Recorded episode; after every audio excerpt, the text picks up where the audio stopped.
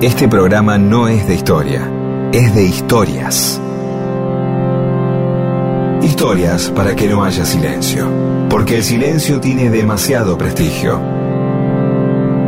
Y solo es bueno para dormir o para cuando no hay nada que decir.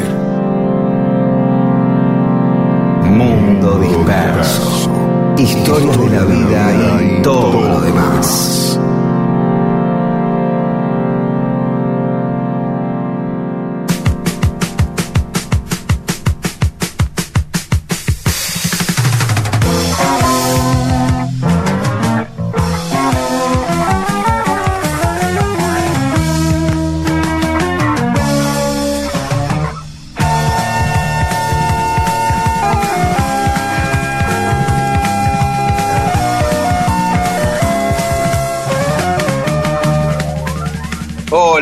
Va? Estamos en Mundo Disperso, somos Rodolfo García, Pedro Saborido, Daniel Míguez, ahí están Paula Weintro, Bolivia Dayes y Eamon completando nuestro equipo. ¿Cómo les va Rodolfo y Pedro? Hola, hola, buen mediodía para todos y todas y todos. Está muy bien, está muy bien. Bueno, nada, simplemente eh, lo bueno del- del- de este programa es que uno empieza a perder la cuenta de qué número es. ¿Sí? Sí, El número de programa es, Sí. Eh, estamos cerca de los 70, no llegamos al 70, pero por ahí No, andamos. no, pero de esta temporada, de esta temporada. Ah, y no sé, el cuarto. Y viste, eh, es claro, qué pronto que perdés vos las cuentas, ¿no? O sea, ya en el cuarto, eh, la, la habitualidad, claro, porque uno se acuerda cuando, si una vez, por ejemplo, yo voy mucho a Bariloche, no, este año no, no pude ir, pero voy mucho, amo toda Bariloche, Esquel, el Bolsón, San Martín de los Andes, toda esa zona. Y con el tiempo se me apelmazan los, los recuerdos, como en un aglomerado, como en capas. Entonces tratamos de recordar cuándo fuimos a tal lado, cuándo nos pasó determinado incidente en el camping con mis hijos o con Marlene y no y ya se nos confunden los viajes. En cambio uno va una o dos veces y se acuerda. Es lo mismo que pasa con los programas. Uno se acuerda del primero, el segundo, el tercero, después entra en una en una vorágine eh, Claro. o, en una habitualidad. En la- en- mejor dicho, no es una vorágine, en una habitualidad. La habitualidad hace que todo todo se, se presente y deje de, de destacarse y se eh, eh, empaste de alguna manera y se pierda en la neblina de, de la cotidianeidad. Es como un recuerdo de esos que trae uno de, de- algún lado y dice, mirá, me traje una casita del tiempo de Mar del Plata, ¿viste? Esas que entra el tipo cuando... sí, sí, sí. ¿Viste esas casas que es una cosa, sale la mina cuando nunca están juntos? Claro, ¿Te diste cuenta de eso? Porque siempre o sale ella o sale él. O sea, una pareja medio en dos tiempos, no es que, bueno, uy, hay un día no sale ninguno de los dos, estarán cogiendo. No, es una o la otra. No, nunca salen. Es como hombre o mujer, ¿no? Y un día ya no la mirás y te das cuenta que un día vas o viene alguien a tu casa y lo observa y lo vas a tocar y está lleno de polvo. Ya Claro. eso, eso la- el olvido, el, el- ya no ni lo limpia ni nada, ¿sí? Simplemente, y así es nuestro programa, un día estar ahí es uno más, ya está junto al caracol que dice recuerdo de Santa Teresita y el Claro. hombre y la minita que salen, ¿sí? Perdón, de una manera Digo, ¿sabes melancólica, pero no, el programa va a estar muy bueno, ¿eh? Sí, el programa va a estar bárbaro. No, me hiciste acordar, me hiciste acordar también a mí. Que eso es, eso es también algo que se habitualiza, perdón. Eso es algo que también se habitualiza. Empezar un programa diciendo este programa va a estar bárbaro. Nunca Ah, escucha a nadie empezar un programa diciendo, bueno, hoy tenemos un programa mediocre. Es lo que pudimos hacer, no es gran cosa. Si no, "Oh, tenemos un programón. No, no pueden Sí. ser todos programón. Sí, No, claro, claro, claro. Bueno, Sí, sí. perdón, perdón, te corté el, te corté el rostro. Yo te propongo No. que hables de esto que me ibas a contar al final del programa. Y te- vamos a crear suspenso. ¿Qué opinas? Bueno, dale, dale, dale, dale. Entonces Dale. ahora escuchemos música. Así entramos en Claro. la historia del mundo disperso. Dale. Exactamente. de un tiempo perdido. A esta parte esta noche ha venido un recuerdo encontrado para quedarse conmigo. De un tiempo lejano, esta parte ha venido esta noche otro recuerdo prohibido, olvidado en el olvido, sentimentalmente para remediarlo. Voy a quedarme contigo para siempre, pero puede que te encuentre últimamente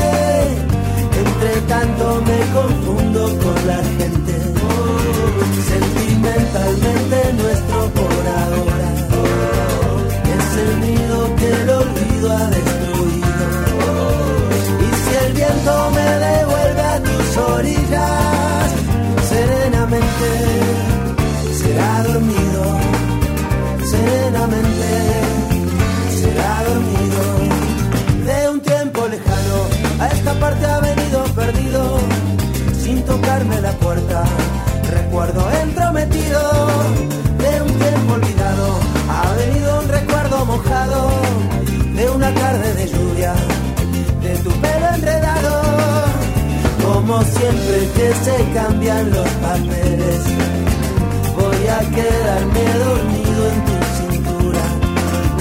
Y si me despierta el día presumido, déjame quedarme un poco en las alturas. Para que contar el tiempo que nos queda. Para que contar el tiempo que se ha ido. Un regalo y un presente, mitad despierto, mitad dormido, mitad abierto, mitad dormido.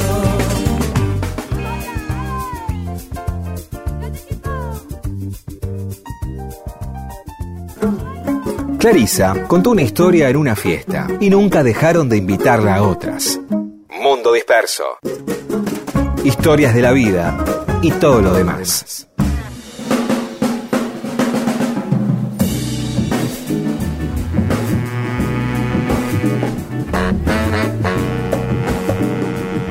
Y estamos en Mundo Disperso, cosas que pasaron un día como hoy, un 28 de febrero.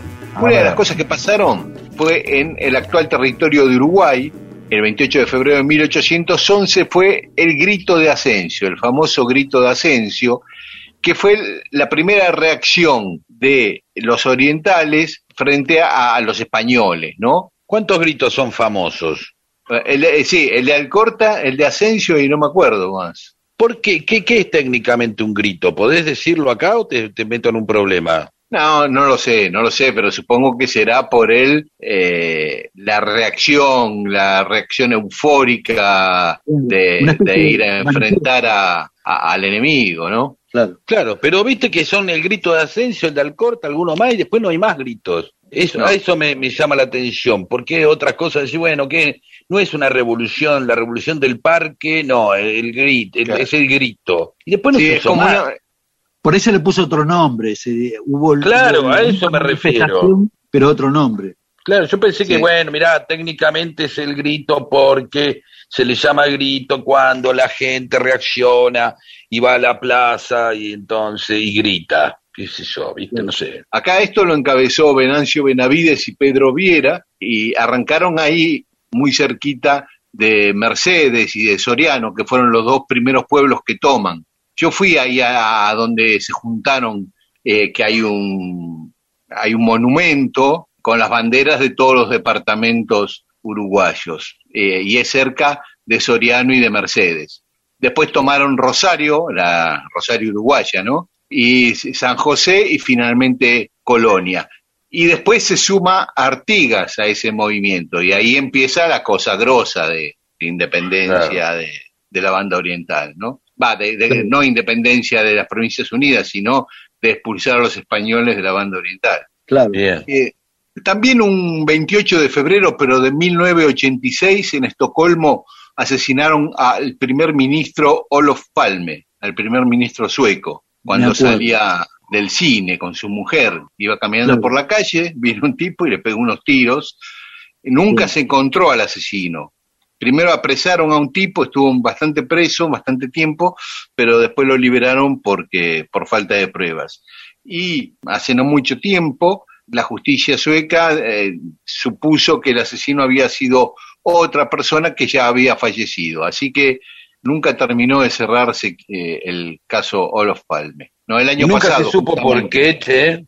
por ejemplo, uno de los que estuvo detenido era un nacionalista, ultranacionalista, filonazi.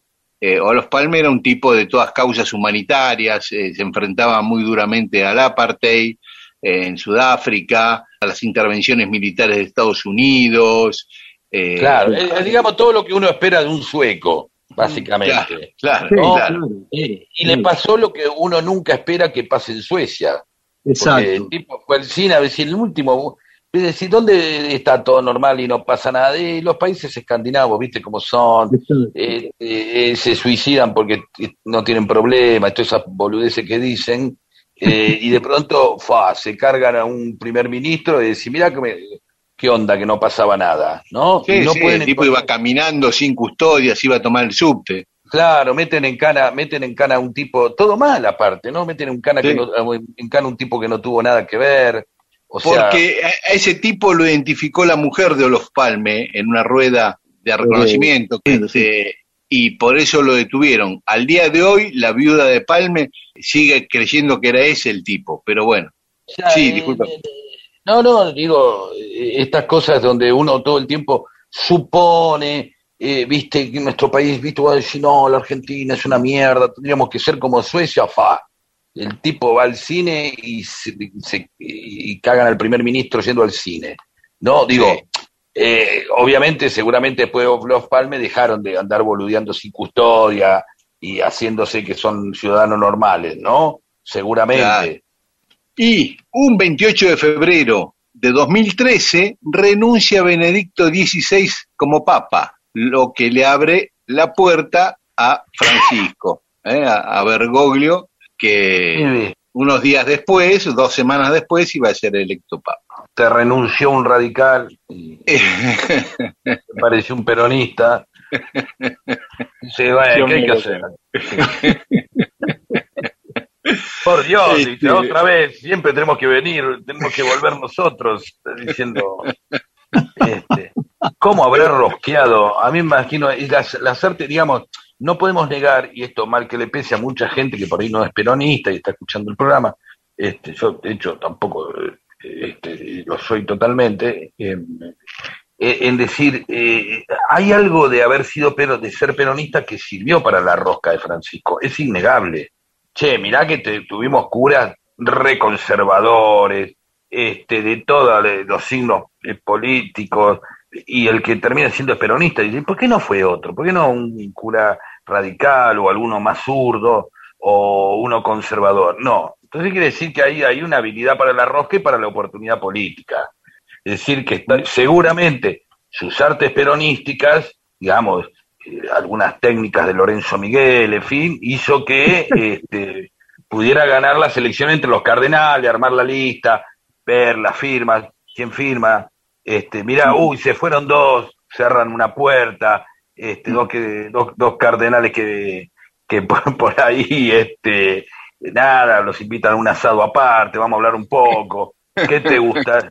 ¿Qué te gustaría vos, ahora que sos cardenal? Y vos que soñaste ser cardenal en Mónaco, ¿no? Y ahí vamos, vamos juntando, vamos, vamos juntando los votos, así. Bueno, es así. Perdón, ¿eh? Antes de, de- para cerrar el capítulo, ¿tenés a mano el chabón que, no, yo lo que no me me acuerdo es que adujo para renunciar? que no tenía fuerzas para llevar adelante el papado.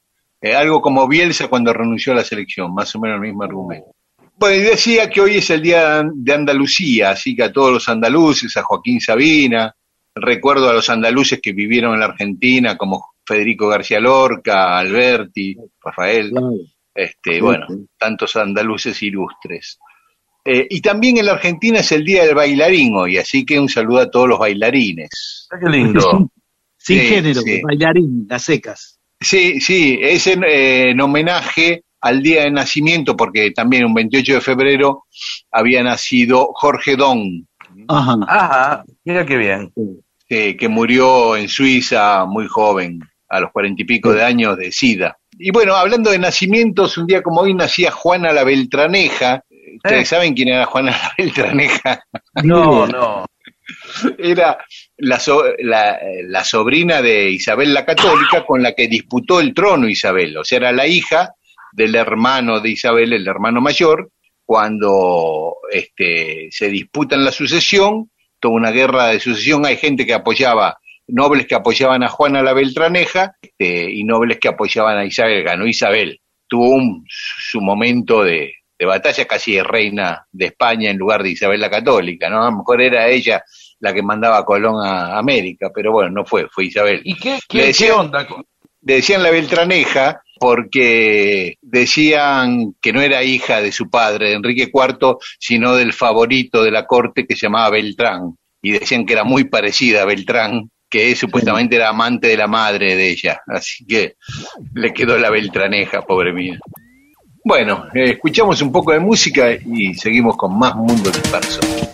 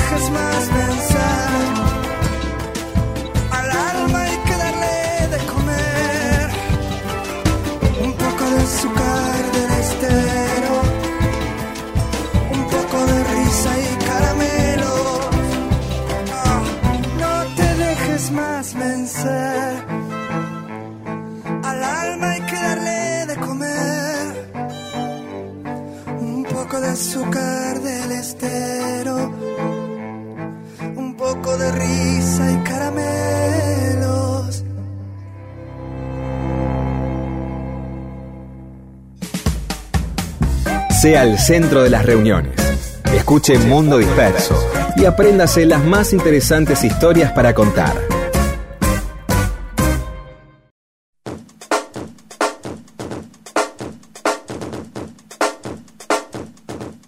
Y seguimos en Mundo Disperso. Nos quedó un hecho más que queríamos destacar y que ocurrió también un día como hoy. Y un día como hoy de 1854 moría Simón Rodríguez. Simón Rodríguez, venezolano, era el maestro de Bolívar, pero fue un pedagogo importantísimo para América Latina, porque fue el primero que impuso, quiso imponer al menos grandes reformas en la educación. El mismo Bolívar, cuando lo recordaba, decía que Simón Rodríguez tenía la particularidad de enseñar divirtiendo. Polémico. No, bueno, no vas a enseñar eh, a hacer un bypass haciendo chistes, obvio. Bueno, eh, bueno, por eso digo, a veces eh, este tema de tener que ser todo el tiempo entretenido, porque de, tener un confort, porque a ver si el alumno aprender jugando, qué sé yo, yo entiendo, puede aparecer un conservador con esto, pero esta cosa que la gente tiene que todo el tiempo estar entretenida porque qué, pelotuda la gente, ¿por qué tiene que estar todo el tiempo entretenida? yo creo que el concepto, el concepto que le reivindican a, Simón Rodríguez es una cuestión que está muy eh, en cuestión en estos tiempos, en la Argentina, pero en todo el mundo, y sobre todo en la, escuela secundaria. Perdón, eh, este esto a riesgo de parecer un amargo, pero no, todo está bien. Eh, no, no, no, no. Lo que vos decís eh, es, totalmente razonable. Un, no tiene que andar eh, divirtiendo, ni es cuestión de que el docente se haga el payaso, ni que haga chiste, ni, sino que hacer una clase atractiva para que los alumnos se interesen en la materia que estás dando. Claro, pero a ver, yo entiendo, pero convengamos que hay que entender que eh, aprender también eh, exige un, un esfuerzo y que no podemos estar todo el tiempo suponiendo, porque si no después vamos a ver que lo importante del aprendizaje resulta que es que sea entretenido. Y yo qué sé, anda a ver a Corona si querés entretenerte. Eh, ¿Se entiende a lo que voy? Me parece que Sí, yo entiendo. cor- co- corremos el peligro de que luego se valore a la gente que este, simplemente porque es entretenida y, y no, No, porque yo- sabe. Digo, no puedes tampoco simplificar a- al, al nivel de desvirtuar lo que estás explicando. Hay No, un nivel de complejidad que tiene No un a- piso que hay que respetar. Este, porque como de- decía Einstein, eh, que explicaba la teoría de la relatividad, no la entiendo, explíqueme más fácil. Le explica más fácil, no la entiendo. Explíqueme más fácil, le explica más fácil. Ah, ahora sí la entiendo. Ah, bueno, la entendió. Bueno, eso, pero eso no es la teoría de la relatividad. Claro, bueno, por eso, si vos querés que un tipo, vos querés entender como si estuvieras mirando eh, este eh, Netflix entretenido comiendo uva, querés entender cómo se hace un bypass. O querés Claro, entender eh, la teoría de la relatividad. Y vos decís, ¿cómo, eh? le llevó 30 años estudiar al tipo y vos querés entenderla en 5 minutos. ¿Se entiende? Bueno, explica Claro. la teoría de la relatividad. Y bueno, anda a estudiar física 18 años, volvé y te la explico.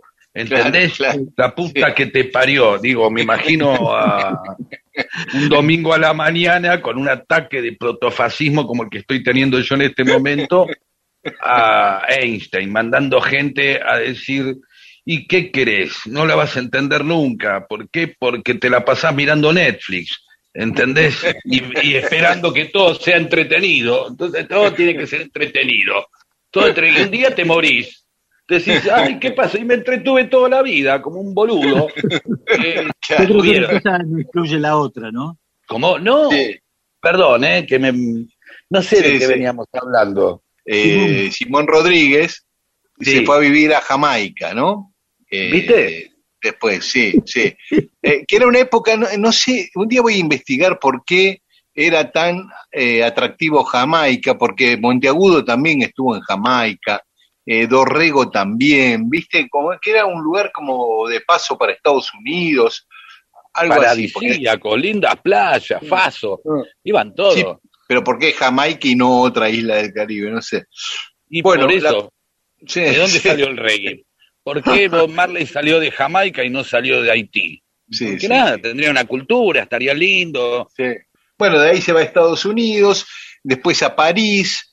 En París se encuentra con Simón Bolívar, viven juntos un par de años en París, se van a Italia. En Milán presencian juntos con Bolívar la coronación de Napoleón como rey de Italia y de Roma. Estaban ahí en el Ajá. acto de Napoleón. Y al año siguiente, en el Monte Sacro de Roma, Bolívar ante Simón Rodríguez hace el juramento para liberar América, en 1805. Bueno, Simón Rodríguez, Bolívar se vuelve y Simón Rodríguez sigue laburando de maestro en Italia, en Alemania, en Rusia y en Holanda. Laburando de maestro, con- aprendiendo obviamente todos esos idiomas primero, ¿no? Es más, en Rusia dirigía una escuela. Pero por Este, ahí era muy entretenido y no hacía falta que el idioma. Lo hacía todo con mímica. Y si era entretenido. No aprendían una goma, Bolívar tampoco, era un tipo divertido, le llevaba a todos lados. Así, ¿quién se pasa con un maestro ocho años eh, así dando vueltas? Era un buen compañero de joda, seguramente. El tipo era muy eh, anticlerical, justamente toda su pedagogía se apoyaba en ser lo contrario de la pedagogía de la época que la llevaba adelante la iglesia, ¿no es cierto? A tal punto que como eh, cuando vivía en Ecuador nacieron sus dos hijos y una hija. Y como era, eh, se imponía ponerle el nombre del santo del día que nacían, él para eh, rechazar eso, a sus hijos le puso, a los varones, choclo y zapallo, y a la nena, zanahoria. No, Choclo Rodríguez, zapallo Rodríguez y zanahoria Rodríguez. Sí. no, ¿qué? A un pelotudo, perdón, ¿eh? Y me tengo que llamar zanahoria porque mi papá es anticlerical. La verdad, No, pues se llamaba zanahoria, pero le decían María después. claro, De apodo. claro. Es que usaron a los hijos para hacerse el vivo. Eh, Muy pedagógico, muy pedagógico, muy pedagógico, sí, muy pedagógico. No, pero para terminar esta pinturita corta de Simón Rodríguez, eh, una frase que te, le va a gustar, le va a gustar. Dice, América es original y originales tienen que ser sus instituciones y su gobierno. O inventamos o erramos. Esa frase me gusta, o inventamos o erramos. Claro. muy bien. muy bien. Muy, muy menotista, ¿no? Muy, muy bien. Muy, bien. Muy capa. No, Bielsa no, Más, más capa, más menotista. Más Bielsa era más, de programar, sí. Perdón, perdón. Sí, sí, sí. Inventamos, inventamos, perdón. Bueno, yo no sé tanto de fútbol, pero... bueno, esas fueron cosas que pasaron un día como hoy, un 28 de febrero. Dices que te vas, dices que te quedas y no sé qué hacer Dices que no quieres, dices que no eres igual que ayer. Dices que te vas, ¿cuántas puertas giratorias tiene una mujer? Siento tus insultos junto a tus uñas de placer.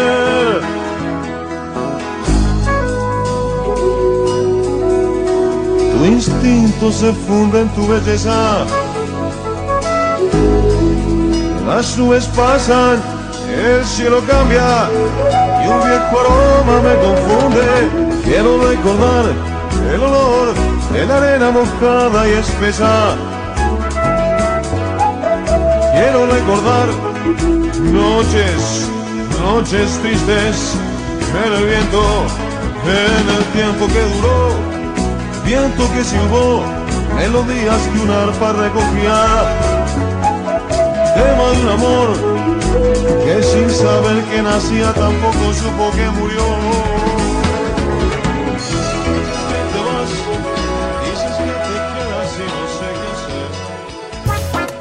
No deje que el entretenimiento sea monopolio de empresas de contenidos, medios de comunicación y redes sociales. Sea usted mismo el entretenimiento del prójimo.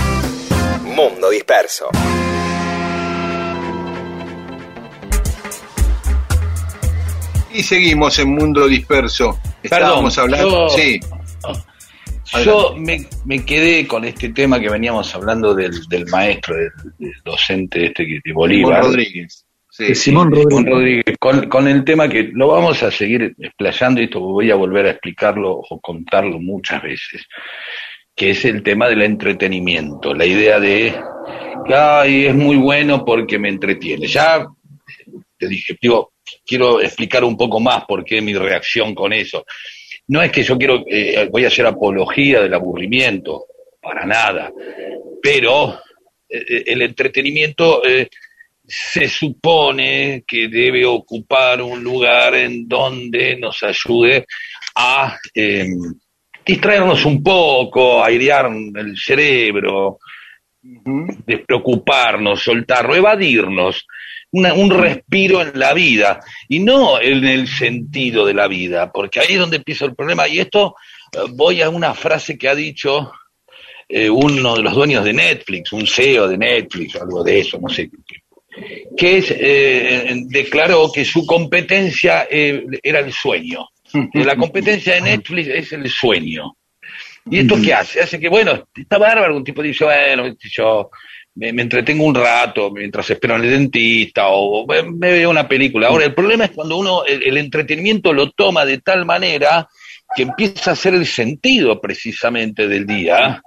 Y no estoy hablando de la utilidad dentro del capitalismo, porque esa utilidad uno va a ser útil simplemente porque tiene que sobrevivir. ¿De acuerdo? No le queda otra que ser útil, porque necesitas dinero y esa es la idea. El capitalismo es una amenaza y funciona. Bueno, ¿por qué trabajo? Eh, trabajo porque si, eh, más allá que es bueno y sano y todas esas cosas que tenemos en la cabeza y la producción y la cultura del trabajo, es si no trabajas, este, no es una opción no trabajar, si no trabajas, tenés problemas con, la falta de dinero, y etc. Salvo que lo tengas de otro lado. ¿Sí? Entonces, eh, cuando, cuando el entretenimiento se empieza a, a, ser más importante que cualquier otra actividad, y yo puedo estar más horas mirando series que charlando con alguien, quiere decir que el entretenimiento está tomando. Entonces, esta cosa de elegir todo el tiempo por aquello que es entretenido es desentrenar al, al, al cerebro, es sacar la posibilidad de entrenar y ejercitarse. Es como siempre subir a la montaña por, el, por la erosilla, no darse la posibilidad de subir caminando, aunque tarde más. Eh, ah, me refería a eso, simplemente. Es decir, básicamente te convierte, te vas pelotudizando, ¿sí? Porque, eh, si, como lo, bien lo dijo este señor de, de, Netflix, ya vos no dormís para seguir viendo una película o una serie, te comes 16 capítulos y decís, pero son las 5 de la mañana, ¿qué hago si bien, siguiendo la vida de este gordo inglés? Este, que se llama Oxford Landers y que está eh, ahora, y otra serie más, y The Crown, y después viene la otra, y no podés parar de mirar, eh, porque eh, ya entras en un tema similar a la falopa. Ya, ya, ya, te está tomando la vida. ¿Cómo puede ser que me quede como un tarado viniendo a 5 de la mañana viendo esto? Y mañana me tengo que levantar a las 8. ¿Qué hago? Llamo al trabajo y dije, hoy me quedé viendo Picky Flanders, le decís, o como se llame la serie, que cada uno ve una serie distinta aparte. Yo, encontrar tres personas que miren lo mismo es imposible. No es que, ay, bueno, miramos todos Star Hodge. No, cada uno tiene su serie, va por un capítulo, quinta temporada, seis temporadas en la misma noche. Eh, entonces, digo, hace unos años eh, habían mandado a leer en el colegio de, de mi hijo 16 páginas del Quijote en literatura. Muy pocos pibes podrían haber, la pudieron leer. Eh, no, nos dio paja, profe, 16. Entonces el profesor le dijo, mira, no me preocupa si no le hicieron para mí, o las 16 hojas estas. El problema es que no puedan leer 16 hojas, porque todavía se estudia, todavía no se, no se estudia con videogames se estudia con libros, digamos, no se estudia con, bueno, voy a ver en YouTube, viste, eh, cómo eh, hago una operación de vesícula. Y aparece un tipo, un mexicano, te aparece y dice, oh, bueno, la vesícula, y, y para que sea entretenido, como Kiko, ¿no? Ah, chicos, y entonces, claro, e, ese es todo, adaptar todo, a, digamos, a ir rumbo a, caramba, sí, perdón, ¿eh? No, no, no, que eh, Mónica siempre me dice que a los chicos hay que dejarlos que se aburran un poco porque de ahí nace la creatividad. Y, en parte sí. Y, yo Me, sentí identificado, yo me recordaba que cuando yo era chico y no sé, un día que llovía, que no estaban mis amigos, que no podía salir a jugar y estaba aburrido y me inventaba un juego, me inventaban. No, con esto no hay que hacer apología de, aburrimiento porque hay gente por el aburrimiento mata gente, por ejemplo. Un poco, un poco, un poco. Eh, contra eso de estar todo el tiempo los adultos entreteniendo a los chicos para no dejarles ni un espacio de, aburrimiento, ¿no? Mira, un día, eh, la, próxima te voy a contar algo con respecto, vamos a continuar con este tema, que me contó una vez el Puma Goiti. Yo creo que se los conté, pero se los voy a contar de vuelta, ¿sí? Con este espacio. Y, eh, bueno, listo, digo, Así que paremos un poco con todo el tiempo. Ay, quiero ir al dentista este porque es un cago de risa. Ay, no, al dentista voy a esto y si no voy a pedirle a Enrique Pinti también, bueno, es, este, viste, revisame el páncreas. Porque, ¿y qué es eso? Porque si voy al médico a entretenerme, quiero eh, venir acá a ver. Eh, digo, es así, eh, bueno, hay momentos donde hay que aburrirse en la vida, no pasa nada no pasa nada. El problema es que se te caiga un bolquete en la nuca, eso es un problema, no estar 20 minutos sin saber qué hacer. Hay una cosa muy linda del negro Fontana Rosa que también la vamos a rescatar, que aburrirse es un método para alargar la vida, estirar el tiempo, ¿de acuerdo? Entonces, yo entiendo que mucha gente dice, uy, voy a, iba a la peluquería y estaba ahí la revista Acción Cooperativa, que, editaba Credicop, o el, Hogar Obrero, y, y aburrirse es una posibilidad también de acceder a otros mundos. Claro, claro. ¿Entendés? Ver otras cosas. ¿Viste? Ah, no, no puede estar todo el tiempo, a ver, tenemos, porque eso es uno se convierte en una especie de pollo del capitalismo que todo el tiempo lo tienen entretenido como un imbécil para después ir y producir hasta que lo vuelven a entretener. Y después se pasa de rosca y ya directamente vive más para entretenerse. ¿De acuerdo? Perdón, ¿eh? Entonces, así Está, que está muy bien, Bueno, está muy bien. lo seguimos en otro momento, gracias. Dale. Estas historias les van a servir para nunca quedarse sin tema de conversación. Mundo disperso. Un montón de historias para que usted cuente y se luzca. Medianoche en la televisión. Cuando uno quiere algo de diversión. Con maquillaje y sin disfraz. Aparecen los amigos Son brasileiros o de otro país. Todos se esconden bajo de un tapiz. Esto con Hitler ya pasó. El milagro de una mala actuación. Y la historia de Jesús desde entrar a toda cruz, eligiendo una puta sin dientes. Loco cambio de canal, pero sigue el recital. ¿Con qué mierda drogan a la gente? El cojo avanza, el muro tiene voz.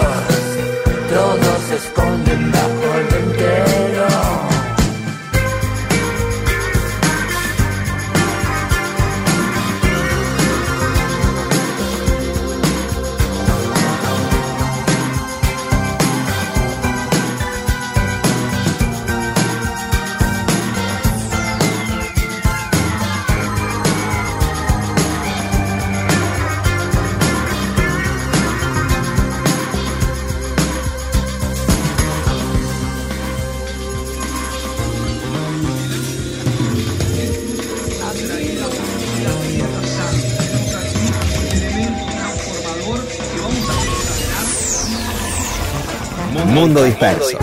Servicios de historias para poder contar y hacer más agradables las relaciones entre seres humanos.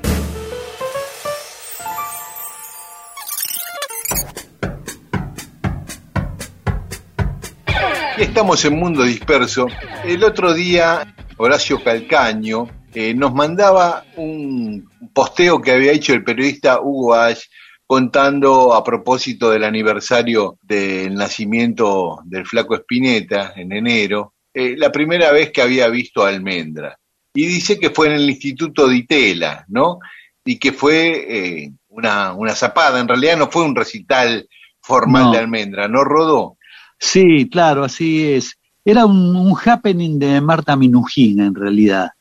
Este, nosotros habíamos estado en algún momento viendo la posibilidad de, participar. Esto antes de que, de que tocáramos, que debutáramos oficialmente, digamos, en Buenos Aires, en el Instituto Ditela, ¿no? Cuando nosotros nos relacionamos con Ricardo Kleiman, Marta Minujina estaba preparando un espectáculo así muy importante ahí en el Ditela, y me acuerdo de haber ido, fuimos los integrantes del grupo, junto con Ricardo Kleiman, este, y estaba ahí preparativo, pintando cosas, armando esos senderos, viste, de, los happening que ella hacía y demás.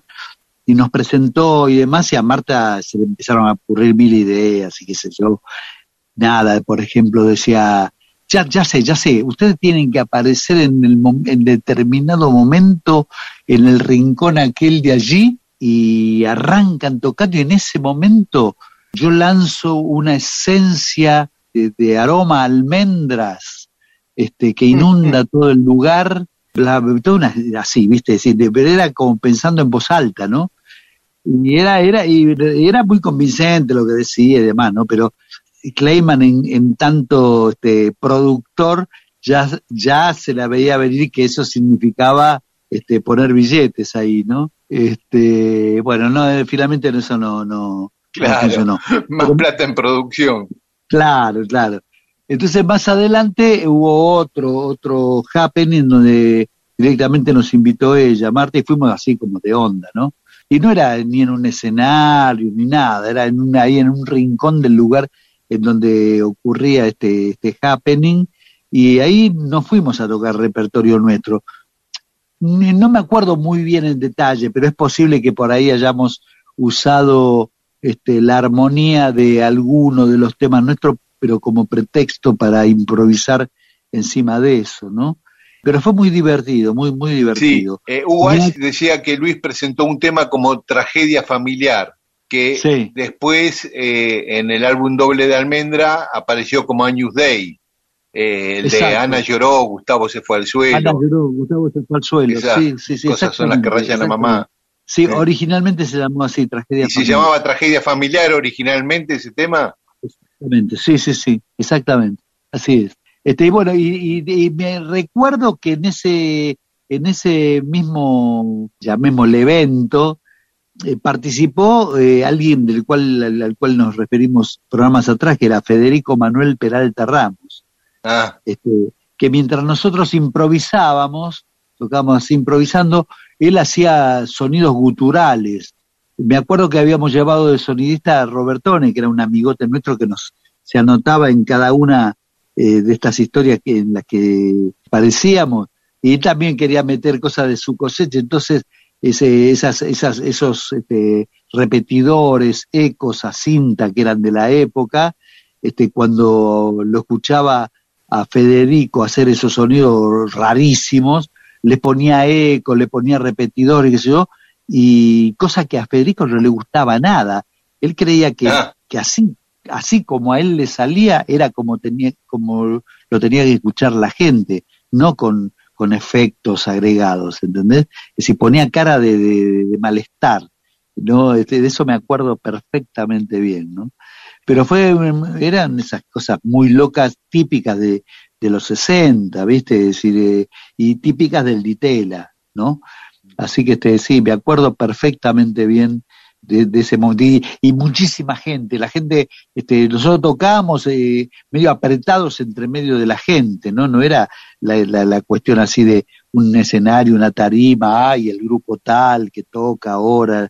No, no, era, era como Sí. si fuésemos parte del público, eh, solo que, que participábamos tocando, ¿no? Eso era.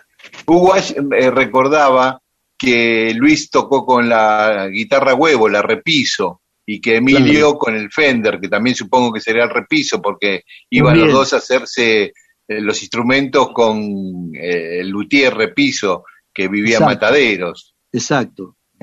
Y, y dice una cosa muy graciosa, Uash, que eh, el Fender de Emilio tenía eh, una calcomanía que decía STP, como la marca de aceites para autos. ¿Es cierto Sí, eso? sí. Es cierto. Y alguien claro, del cierto, público preguntó qué quería decir. Y Spinetta contestó, somos todos putos.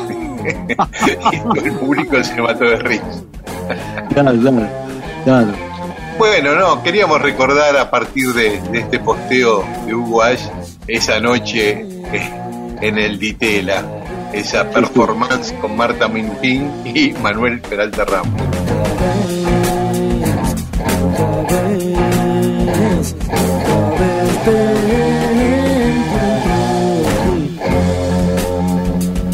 Encuentro con tu madre por la vereda azul. Oh, miles de palabras se cruzan. Cada vida tiene su forma. Para que vas a ver si un pájaro te sostiene para que vas a ver si un pájaro te sostiene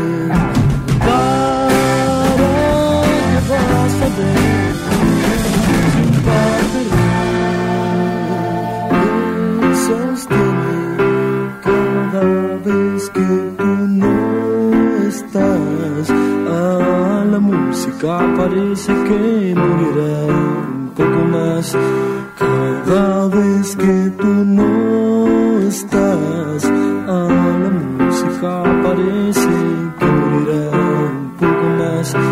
Cada vez que tú no estás a la música parece que morirá un poco más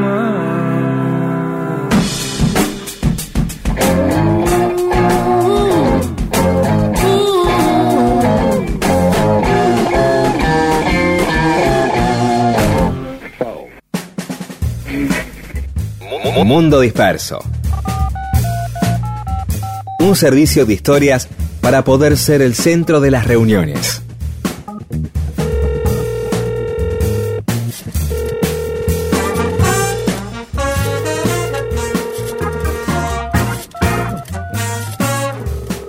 Y estamos en Mundo Disperso, tenemos mensajes de nuestros oyentes. Sí, Rubén de Villa Caraza nos escribe y hace una pregunta, eh, en este caso para mí.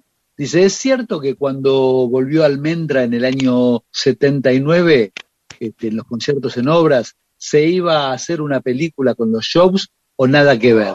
Bueno, no, en realidad no, no, no, no había ninguna idea de hacer una película. Oh. Sí de tener un registro de, de los conciertos y eso, ¿no?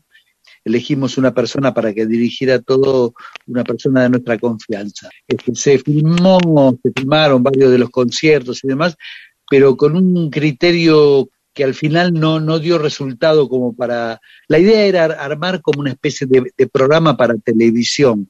Quedó todo Qué lástima, malo. qué lástima. ¿No quedó algo de ese material dando vueltas? Que Lo che, que quedaron quedó- los crudos. No, lo que quedó fue que en varias oportunidades, en- en- este, por ahí me llamaban para hacer una nota para televisión y que llevara al- al- algo fílmico, ¿no? Como para ilustrar la nota y demás. Y yo llevé en un par de oportunidades y la gente de, esos programas retuvieron parte de ese material. Eh, hay, hay cosas que están circulando por ahí, pero que no están como fuera de sincro, inclusive sacaron el audio del, desde el disco lo ilustraron con eh, imágenes, pero que no, por ahí son imágenes que no pertenecen a, a ese tema, ¿no? Que están como di- disimuladas. Un bajón, va. Eh, Sí, sí, sí. sí. Bueno, sigamos, sigamos. Y Gaby Roldán, Peter, ¿te acordás del pub de Avellaneda British? Allí jugaba Willy Quiroga al pool. Claro, porque a veces iba también con el palo penayo a tocar, tocaba mi amigo el Turco Abraham, y visto, y también la batería, eh, Gustavo, eh, perdón, Claudio Dorico, un amigo. Después, el, el boliche ese, después, cuando vino Malvinas, el tema de Malvinas pasó a llamarse la vieja fragata, Bueno, porque Ah, era el British bueno, Pub. fue. Claro. Bueno, No, era un nivel de cipallismo, estaba el British Pub y enfrente estaba un boliche que se llamaba Hollywood. Vamos a calmarnos. Ah, Hollywood era una discoteca, un lugar para Una bailar. discoteca, exactamente. Así que por supuesto que me acuerdo. Un día tendríamos que hablar de eso, ¿no? ¿Cuántas cosas modificó aquel momento de, de Malvinas y de cambios de nombres? Yo me recuerdo, por ejemplo, una mueblería así, Finoli, que había que se llamaba eh, The English Style, Porque todos somos latinos. ¿no? Que, que modificó su nombre, no me acuerdo ahora exactamente por cuál, ¿no? Pero me acuerdo otra cosa relacionada con la música, eh, que era que Johnny Tedesco pasó a llamarse Juan Tedesco. ¿Ustedes se acuerdan de eso? Ah, esa no Oh. la tenía, no, esa fue muy Oh, fuerte. eh. Sí, sí, sí. sí. Increíble. ¡Latino! Eh, yo tengo Comando Maradona. Dice, somos el Comando Maradona, justamente. Estamos escuchando el programa desde una de las Argentinas del conurbano, ¿no? En referencia al libro de Pedro. Todos los 25, o sea, los- el día 25 de cada mes, inauguramos un mural de Diego, Diego Maradona. Y el 25 pasado eh, inauguraron, lo inauguraron en la cancha de Argentinos Juniors. Yo soy del, del bicho, el bichibor, guerreros. Gracias, Caruso. Está bueno, vayan diciéndonos cada uno que inauguran dónde y lo vamos contando. La tía Isa, la ansiedad por la espera me hizo rayar los choclos con ímpetu.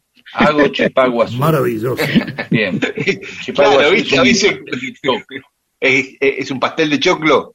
Sí, sí, sí, no, no voy a andar dando detalles, pero sé que es un pastel de choclo, no sé, como una tarta, como que, que lleva, no lo sé, pero esperemos que la tía Isa después nos diga qué lleva el chipago azul. Yo quiero mi pedazo. ¿Por qué no me lo dan? Beto Tarrío, yo tomo cortado tipo lágrima y mi novia café y siempre el mozo le trae la lágrima a ella y el café a mí.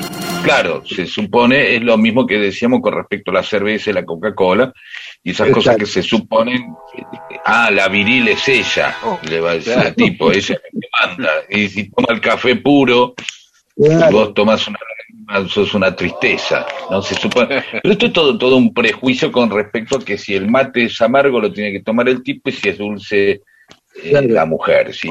Una grapa Claro. y un té y un té de rosas. Y la grapa se la dan al hombre. Claro, claro. Y ella, y sí, yo no tengo derecho a tomarme un té de rosa. ¿Y una grapa. Y mi novia una grapa, claro. Este, igual si encontrás un lugar donde sirvan grapa y té de rosas en el mismo lugar, ya no creo, no creo que existe ese lugar, pero bueno, quizás Marisa del Chaco, propongo que aportemos en la línea gente que no la vio, como Irigoyen con el helicóptero, que hablamos de, de este muchacho que había inventado el helicóptero, que había nacido en Adrogué. Empiezo. Dice, mi abuelo tenía una fábrica de dulces. Le ofrecieron producir la Coca-Cola y dijo, no, eso no va a funcionar, los argentinos toman vino y leche. Y, agrega un plop con Dorito. Así que nuestros oyentes tienen historias parecidas a la... Bueno, Viró le vendió la, por, dicen que siempre que eh, este, le vendió la, la caja automática a General Motor por muy poca plata, dicen eso. Eh, esa- ahí tenés una historia, la de Viró. ¿eh? Sí. Elena Otero Valdés. Eh, con respecto al Buscopound de mi amigo Barlaro, eh, eh, ella le pasó algo muy parecido en Chile en el año 91. Entró a una farmacia y preguntó por un termo con pico. El tipo dice que la miró con ojo desorbitado. Después, después dice eh, Elena, me reí tres días cuando supe que le había pedido un termo con pene. Claro, pico evidentemente es la manera, sé yo, como de entrar a un lugar y dice, me da un sifón este, con el pico ancho y eh, te dice, ¿cómo? Leonardo Torresi dice que una vez un mecánico me dijo como si nada, está desajustado el cuerpo de la mariposa, insólito nombre de una parte del motor. Y vos le decís que sí, es un tipo... Está muy bueno el cuerpo. de la- Es cierto, la mariposa es una parte del motor, claro. Claro, pero de ahí, viste, el otro día, a ver, yo sé que hay adentro, yo sé que el auto te lleva, pero la mayoría de las cosas, como decimos, vamos a insistir otro día, no sabemos eh, qué es lo que tienen adentro hasta que dejan de funcionar, ¿sí? Nadie agarra y dice por curiosidad, ah, voy a ab- abrir el, voy a sacar la tapa del calefón a ver cómo es el calefón. Ah, El día que no anda, ahí decís, miralo como un calefón por adentro, es como la nave de Alien, ¿no? Todo así con cosas, ¿no? Bueno, y tenemos demasiados mensajes. Saludemos a algunos de los oyentes hoy y otro día saludamos a otros. Bueno, por ejemplo, a Gustavo de Santelmo, le mandamos nuestros saludos.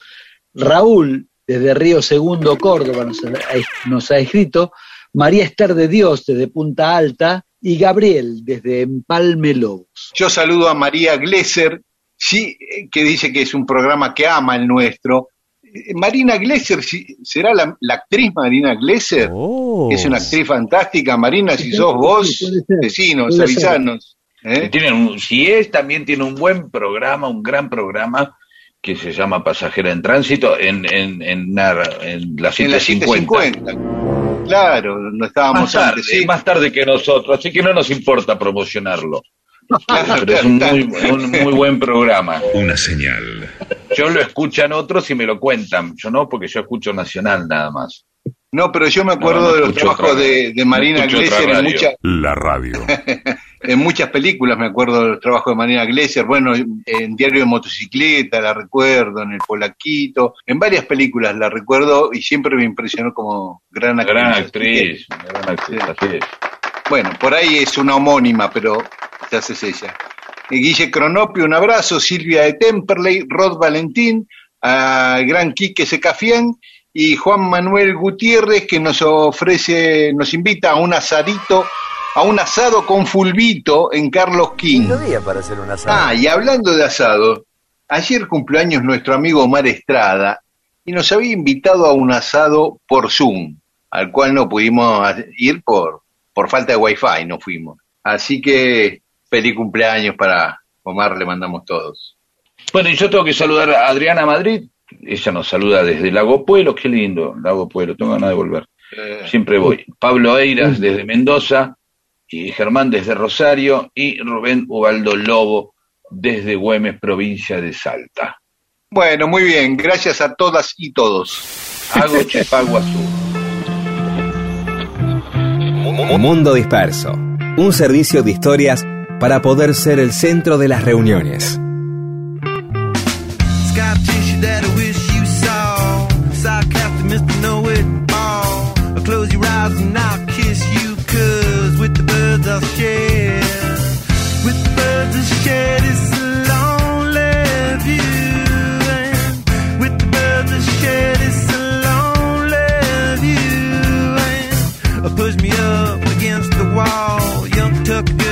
Push-up bra.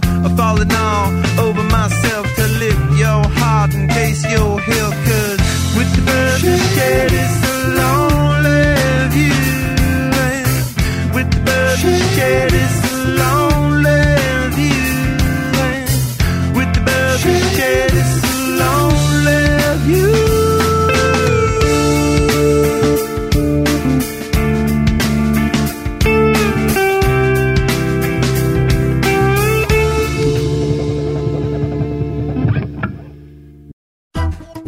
Sea un asesino serial de silencios.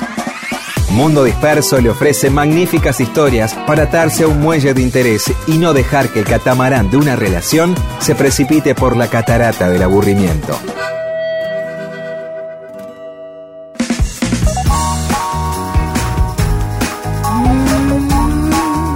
Y seguimos en Mundo Disperso.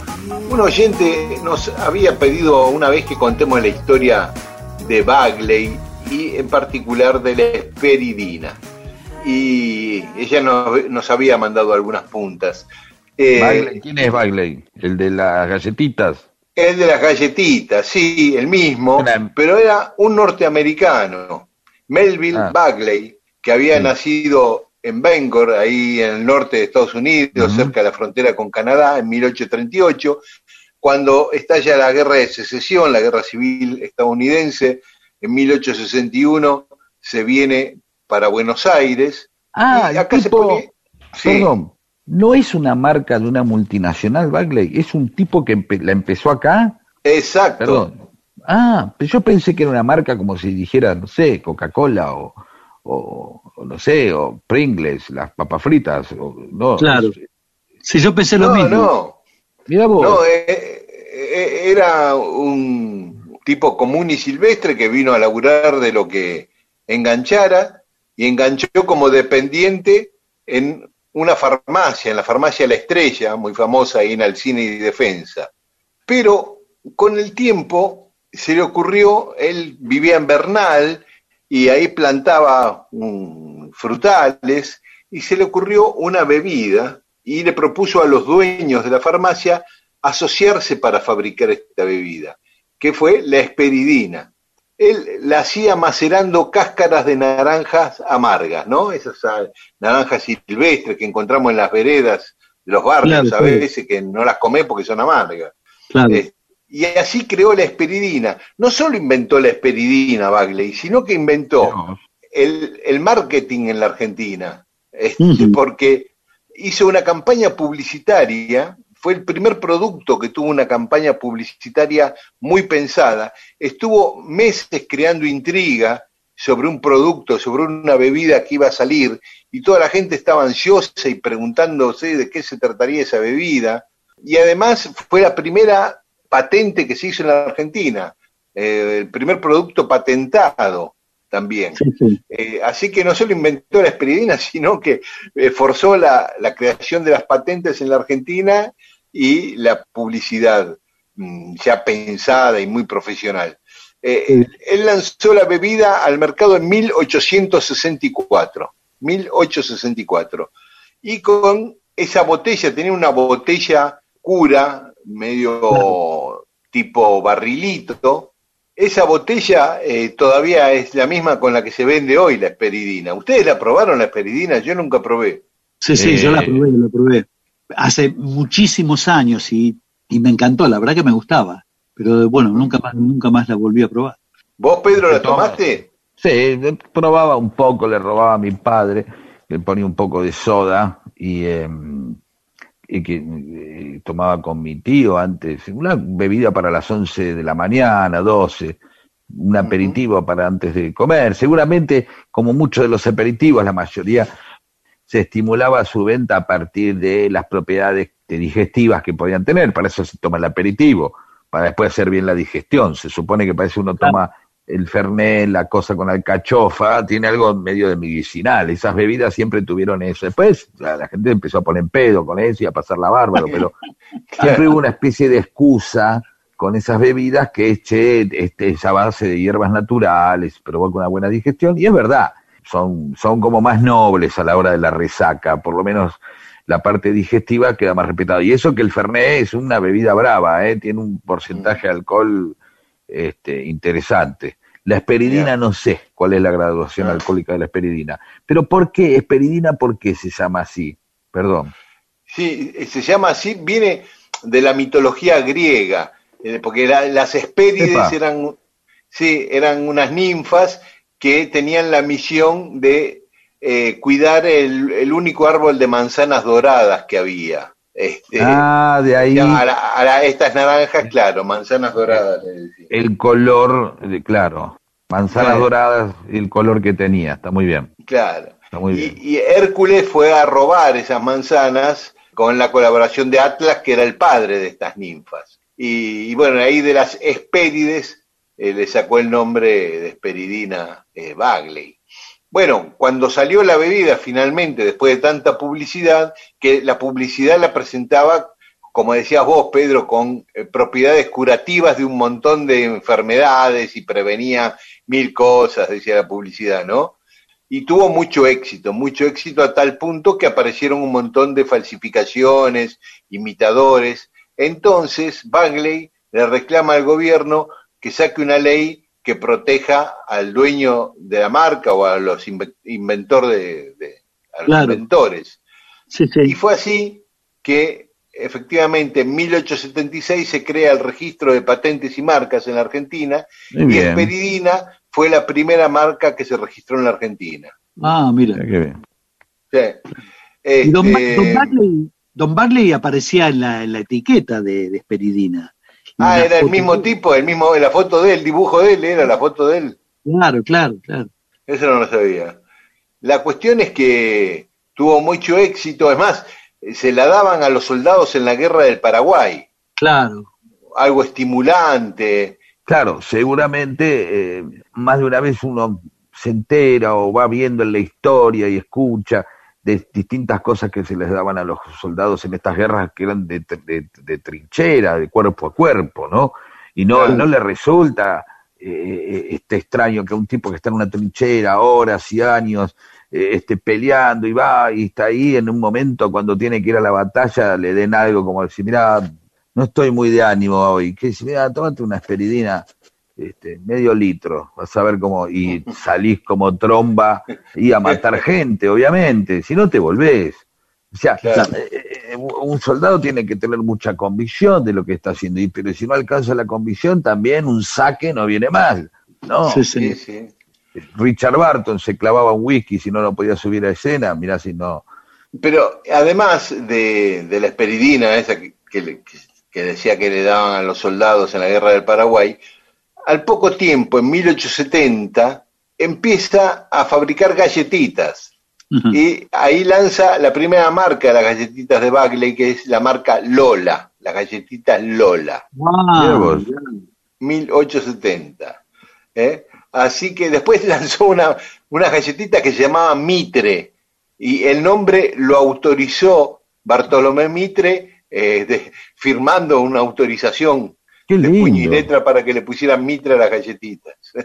que no está mal, claro, porque eh, ya había sido seguramente este eh, como unas unas galletas que dicen eh, en tu honor porque fuiste presidente o tuviste un cargo, eh, tomá, vamos a tomar unas unas dualde con con, con con jamón y queso, pues son unas saladitas que son dualde, o te comes unas de las rúas con leche, ¿no? Digo, son unas, unas de Lía, quiero, me quiero probar unas de Lía hoy. Ah, mirá, uy, qué buenas que están, qué sé yo. No, no, eh, eh, este, es, es mágico esto, pensar en un momento que alguien podía asociar una galletita al nombre de un prócer, ¿no? Ni se Este- animaron con Perón, ¿no? Porque podría haber unas vainillas Perón, me mojo un Perón, Perón. en la leche. Son unas vainillas Perón, que son unas vainillas de dos metros y medio, así como es como una tabla de surf, podría, eh, más o menos.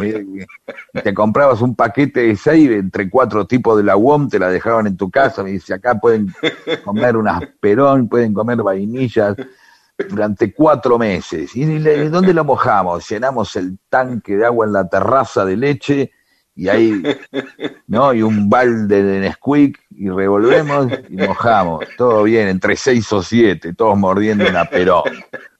¿No? Me fui a la mierda. Sí, sigamos. Está bien. Disculpame, Dani. Sí. eh, la historia de las galletitas Lola es re interesante. ¿Viste el te- la frase no quiere más Lola? Sí. El Lola No. lo- lograron, lograron, este, ganaron como una especie de, de licitación para, para abastecer de galletitas a, la- a los hospitales. Ajá. Las galletitas que le daban a los enfermos internados en los hospitales eran galletitas Lola. Entonces, te, Ah. cuando un tipo estaba moribundo, que ya, Ya no quería Palmado, comer. claro, los enfermeros, la gente del hospital, yo decía, este no quiere más Lola. Mirá vos, mirá Claro. qué bueno eso. Sí, sí, sí, sí. No quiere más Lola viene de eso. Es decir, el tipo que se estaba por morir dice, no, este no quiere más Lola. Claro, mirá qué genial. Excelente. Bueno, y la otra cosa que hizo Bagley fue, aprovechando la plantación de naranja que tenía ahí en su casa en Bernal, hacer mermelada de naranja. Entonces eh, la- ya empezaba a publicitar las tres cosas buenas de Bagley, que eran la esperidina, las galletitas y las naranjas. Él murió en 1880, tenía 42 años nada más cuando murió. Después este, su viuda, María Juana Hamilton, siguió con, con la fábrica. La fábrica primero estaba en Maipú 205, ahí Maipú y Perón. Después en Hipólito Yrigoyen 887, ¿no? Eh, Hipólito Yrigoyen y Tacuarí sería. Y después se mudó a Barracas, la famosa fábrica ahí sobre Montes de Oca, ¿no? En 1890, una fábrica inmensa. Sí, sí. Y ahí en el frente está inscripto las tres cosas buenas de Bagley. Dice, esperidina, dulce y galletitas. Si ustedes ven el frente de lo que era la fábrica Bagley, tiene inscripto eso en, en la pared. Bueno, por último, les quería contar que hubo un tango que se llamó Esperidina. Ah, mirá. Sí, en mil- compuesto en 1915. Esa es la historia de Bagley, de la esperidina, este norteamericano que vino a trabajar de empleado en una farmacia, terminó inventando esta bebida que Y que forma parte, hasta hoy. y, y que forma parte de una de los clásicos dicotómicos, no sé si está bien dicha la palabra, de las de, digamos, de las grietas argentinas, ya que vamos a hablar de grietas, que es así como está Ford y Chevrolet, Bagley y Terrabuzzi. Después Ah, hay claro. otras galletas, eh, Neosol y otras cosas menores, pero la- la- las grandes, uno te sacaba Traviata, el otro te sacaba Criollita, y así, viste, iban este, Claro. Claro. compitiendo las dos grandes marcas de, de chocolates y de galletitas, de alfajores Bagley, alfajores Terrabuzzi, todo el tiempo este, trabajando ahí. No hay fideos Bagley, ni eh, bebida Terrabuzzi, no sabemos. Ahora, y, listo. bueno, y sí. eh, me- siempre me intrigó el logo de Terrabusi, como esa chica con un paraguas, ¿no? Vamos a investigarlo, porque, Porque porque no, no le veo vínculo con las galletitas. no sabemos si es un paraguas o es un o es un- una sombrilla para, para sol. Claro, ¿sí? pues. Ya lo vamos a ver, ya lo vamos a... Pero es verdad, es raro el logo, ¿viste? Totalmente. ¿Por qué está una persona ahí de espalda, qué sé yo? Vamos, Bueno, vamos. es un tema para Mundo Disperso. Sí. Un día Por vamos supuesto, a hablar de es eso, ¿no? una- Eh, para la sección un día ya vamos a hablar. Inútil, un tema inútil, pero es el típico Eh, comentario pero de... para un asado, cuando con- ya está decayendo, cuando ya te vas quedando sin tema. Sí, pero ¿sabes qué? Llevarse un paquete de expreso de, en el bolsillo para poder mostrar el logo. Entonces uno le ofrece la galletita, no sé, ponele que está con, yo, con Fernando Iglesias en un asado o con, con, con alguien, eh, un político, una persona importante, qué sé yo, eh, con Falcioni, no sé, Falcioni gusta una Lincoln, ¿no? Eh, y Falcioni, y le pones un poco el logo en la eh, delante, ¿no? El logo Claro. ¿Sabe, sabe, sabe Falcioni por qué el logo es un... Y el tipo se lo va a preguntar. ¿No? Claro. Ahí se lo explicás vos. Eso se lo vamos a explicar la semana que viene u otra. Exacto, exacto. ¿sí? Muy bien, quedó prometido el logo de Terrabusi para algún día.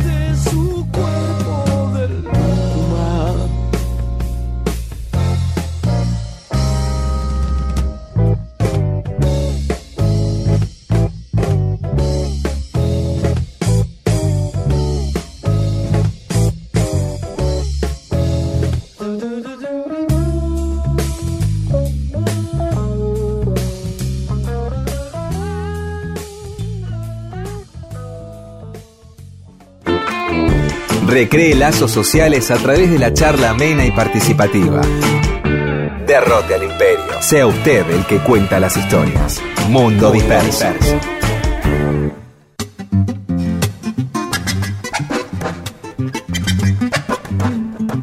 Seguimos en Mundo Disperso. El año pasado, Rodo, vos nos habías comentado que el chamamé había sido declarado patrimonio intangible de la humanidad o, o algo así, ¿no? Claro, el chamamé fue declarado Patrimonio Cultural Inmaterial de la Humanidad por la UNESCO.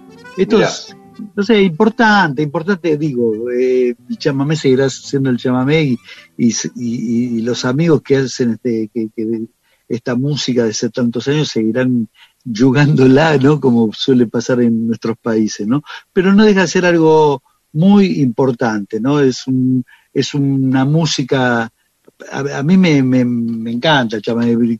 Para, Es muy potente, ¿no? Es muy potente. lo defino con un término que, que mm, suena raro porque es un término que no pertenece al, castellano, ¿no? Pero que no encuentro en una palabra castellana que lo reemplace, que es swing, ¿no? Es, una- Ah. es, es un género, una música que tiene un swing muy especial y tiene unos cultores que son extraordinarios, ¿no?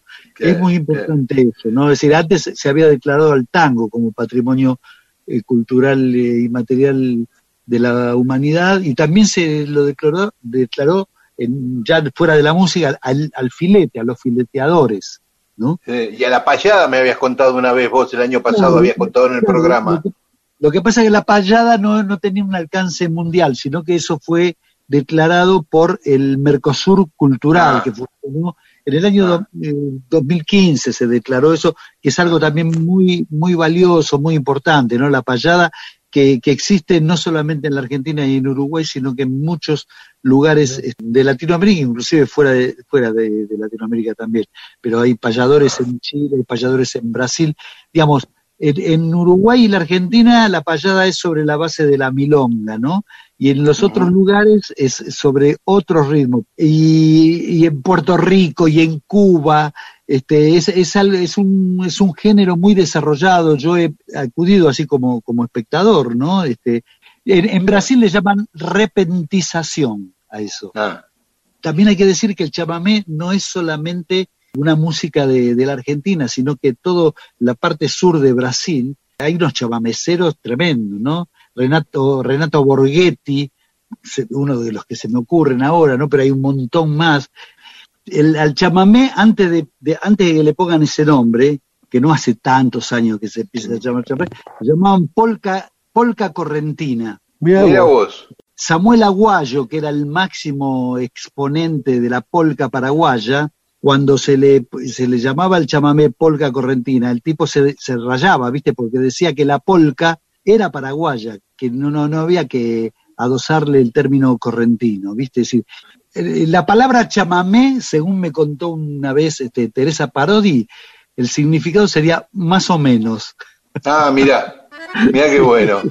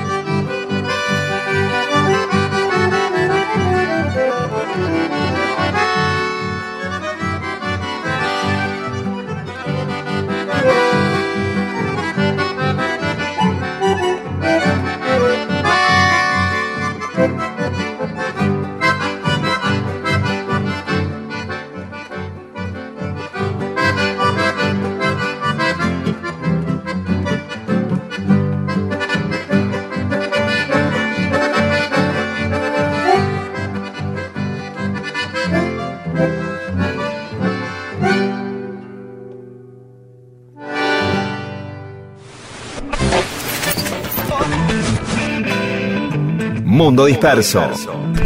Mundo Disperso. Historias de la vida y todo lo demás.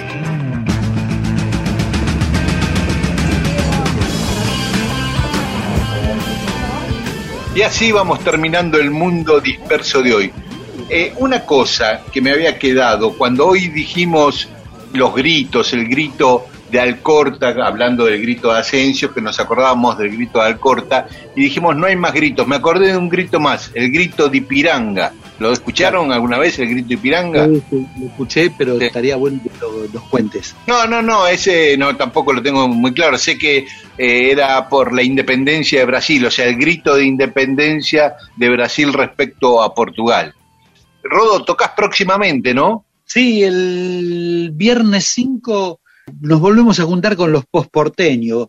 Postporteño es un trío que armamos hace ya bastantes años, con Alejandro del Prado y con Daniel Ferrón.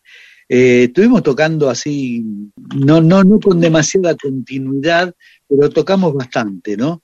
Eh, no pudimos nunca dejar grabado un material, hay algún concierto en vivo que alguien grabó, este, la, la FM de Tango grabó uno, por ejemplo, hay cosas sueltas dando vuelta por ahí, pero se nos ocurrió juntarnos de vuelta para despuntar el vicio y volver a tocar ese repertorio que yo considero muy valioso, ¿no? Eh, Alejandro del Prado me parece uno de los autores este, más importantes de, de la Argentina en un género un poco clasificable, ¿no? Porque Claro. es música ciudadana con un aire muy tanguero, sin ser tango, pero donde mezcla cosas que tienen que ver con mu- murga, con milonga, con rock argentino y, y otras cosas. Así que te, nos vamos a juntar ahí en Rondeman, ahí en la Valle, en el Abasto, en las espaldas del shopping, el viernes 5. A las 21 horas vamos a estar tocando allí. Así que este, esperamos a todos. Qué linda nota que salió en página 12 y que con qué despliegue sobre el recital que dieron la otra vez en, en Rondeman con Jaguar. ¿eh? Muy bueno. Sí, sí, sí, la verdad que fue, fue muy linda. Vino allí este eh, Hugo Soriani, que fue el que la escribió, y la verdad que muy, muy afectuosa y bueno, linda, linda nota. Muy bien. Bueno, y lo que habíamos eh, habíamos hablado yo del recuerdo de la casita, que voy a extenderme en algún momento con el tema de la casita con la señora que sale cuando hay buen tiempo y el Sí. tipo que sale cuando no hay tiempo. Y vos ibas a decir algo y yo te dije dejarlo para el final. Sí, no, era respecto a los recuerdos, viste, que no te acordabas cuándo habías hecho esto, en qué viaje y lo otro. Y yo, Ajá. muchas veces me pasa con mi laburo, ya llevo 40 años de periodista, entrevistando gente, y, y- y la mayoría de las cosas no me las acuerdo hasta que aparece algo, y, y estaba vi- mirando el otro día una película de hace unos años atrás, pero la estaba mirando en la tele, Juventud, con Michael Caine, eh, Jane Fonda, Kirby Hayter, y Rolly Serrano trabaja en esa película. vos. Sí, filmada en Suiza.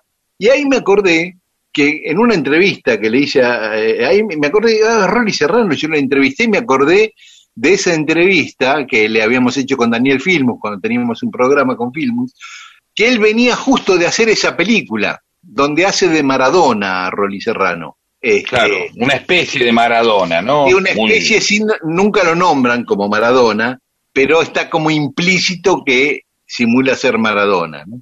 Y me acordé de anécdotas divertidísimas que contó Rolly Serrano de la filmación de esa película.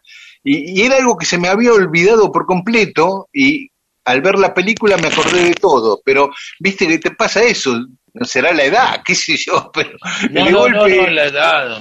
Bueno, uno amontona experiencia y uno va sacando recuerdos y los va dejando a un costado y hay otro que no los visita. Entonces, eh, eh, es como ir a, a- a volver a un barrio o a un lugar que uno hace mucho que no fue y vuelve a recordar algo por, prim- por primera vez, vuelve a recordarlo. ¿Se entiende la- la sens- lo que estoy diciendo? Se trata de... Sí. Y sabes que en eso, cuando de ir a la casa de una tía, qué sé yo, cuando voy a la casa de mi hermana, que sigue viviendo en, en la casa de mi infancia, cuando estoy pasa- por pasar por la puerta de mi escuela primaria, ya todos dicen a coro, sí, esa es la escuela en que fui. Y o sea que ya lo dije 800 Mm, veces. claro. La otra vez me, cargaron, me hicieron ese chiste. Es una expresión. Estás contando todas cosas como si fueras un viejo choto, que no, pero no es así. Quédate tranquilo. No. Que simplemente, simplemente volvé, claro, porque dice, hoy voy a visitar a mi mamá y no para de contarme cosas que la gente no está pensando aquí todo el tiempo, a ver, sos tan importante para ver si te conté algo. Simplemente lo cuenta. Una abuela, un abuelo cuenta a alguien, no dice, ay, voy a anotar, vino Eamon, le conté la vez que este, se me cayó una sandía de la terraza y lo anota. Y entonces ah, viene y lo vuelve a contar, nada más, no Claro. se fija, no sos tan importante vos. Sos Exacto. simplemente un, recept- un receptor al paso. Anota esto porque vamos a hablar de este tema en el programa que viene, de los recuerdos y de las formas de acomodarlos en la mente y cómo, cómo, cómo repercuten distintos esos lugares que uno revisita si va solo o si va con alguien. Ser un receptor al paso, me gustó eso, ¿eh? me gustó. Y sí, que te, eso es tan importante y ay, ya te lo conté. ¿Qué me importa? ¿Qué sé yo? Si Claro. estabas vos o se lo conté a Nelson Castro. No me fijo, yo voy y lo cuento nada más. Si tengo 86 años, dice tu vieja, voy a andar pensando en cualquier, todo el tiempo notando a qué pelotudo le conté algo o no. Este. Listo. Bueno, nos vamos. Bueno, Chau. Nos vamos, chao, hasta el domingo que viene. Chao. Chao, chao. Chao, chao.